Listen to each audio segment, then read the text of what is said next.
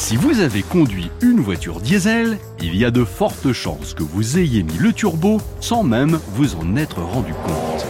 Oui, le turbocompresseur suralimente de nombreux moteurs, diesel mais aussi essence, depuis près de 50 ans.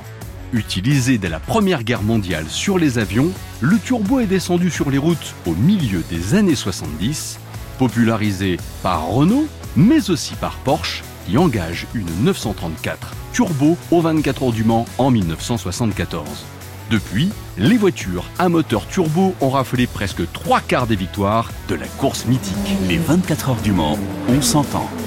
En novembre 1978, le journaliste Jean-Claude Narcy présentait une nouvelle Porsche au journal de 20h sur TF1. Rouler vite sans trop augmenter la consommation, c'est le casse-tête de tous les constructeurs automobiles. Et l'une des solutions, eh bien, c'est le turbo, qui utilise des gaz d'échappement pour améliorer les performances du moteur. C'est la technique que Porsche vient d'adopter sur sa dernière née, la 924. Les performances sont étonnantes pour un moteur de 2 litres, un peu plus de 7 secondes pour atteindre 100 km/h. La 924 Turbo est incontestablement une réussite qu'il faudra malheureusement payer plus de 110 000 francs. Mais le turbo est une technique d'avenir dont on reparlera bientôt chez d'autres constructeurs automobiles. Le Sartois Yves Courage a construit et engagé des voitures aux 24 heures du Mans de 1982 à 2007, décrochant 4 podiums. Il a très vite été convaincu par l'utilisation du moteur turbo en lieu et place du moteur classique dit atmosphérique. Le moteur qu'on avait choisi au départ était un atmosphérique, un moteur issu de la Formule 1 et qui n'était pas très fiable pour faire les, les 24 heures du Mans, donc on a eu beaucoup d'ennuis.